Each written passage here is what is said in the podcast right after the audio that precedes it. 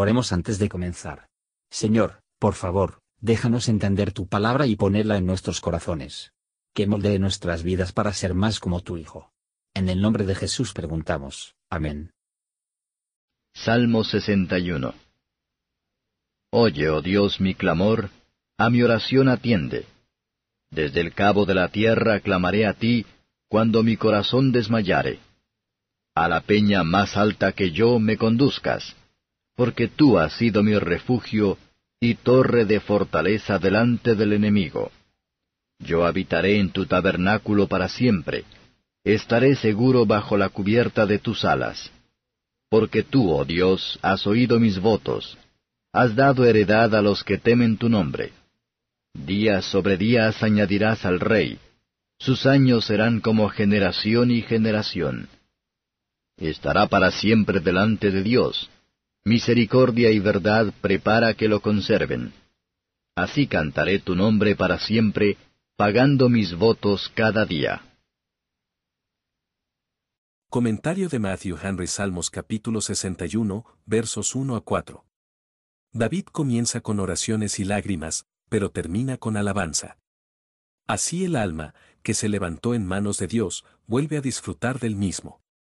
Donde quiera que estemos, tenemos libertad para acercarnos a Dios y hallar un camino abierto al trono de la gracia. Y lo que nos separa de otras comodidades debería llevarnos más cerca de Dios, fuente de todo consuelo. Aunque el corazón está abrumado, sin embargo, puede ser levantado a Dios en oración. No, voy a llorar a ti, porque eso significa que contará con el apoyo y alivio. Weeping debe acelerar la oración y no amortiguar él. El poder y la promesa de Dios son una roca que es más alta de lo que somos. Esta roca es Cristo. Por la misericordia divina, como en una roca, David deseaba descansar su alma, pero era como un marinero náufragos, expuesta a las olas en la parte inferior de una roca muy alta para él para subir sin ayuda. David descubrió que no podía fijarse en la roca de la salvación, a menos que el Señor lo puso sobre ella. Como no existe la seguridad en Él y ninguno en nosotros mismos, oremos para ser llevado hacia y fijos en Cristo nuestra roca. El servicio de Dios será su trabajo constante y de negocios, todos deben hacerlo de modo que esperan encontrar a Dios su refugio y torre fuerte. La gracia de Dios será su consuelo constante, versos 5 a 8. Hay un pueblo en el mundo que teme el nombre de Dios. Hay una herencia peculiar de ese pueblo, presentes comodidades en el alma, arras de futuras bienaventuranzas. Aquellos que temen a Dios tienen suficiente en Él y no deben quejarse. No necesitamos desear mejor herencia que la de los que temen a Dios. Aquellos que permanecen con buenos propósitos en este mundo, que permanecen delante de Dios, les sirven y andan en su temor, aquellos que así lo hagan, permanecerán delante de Él para siempre.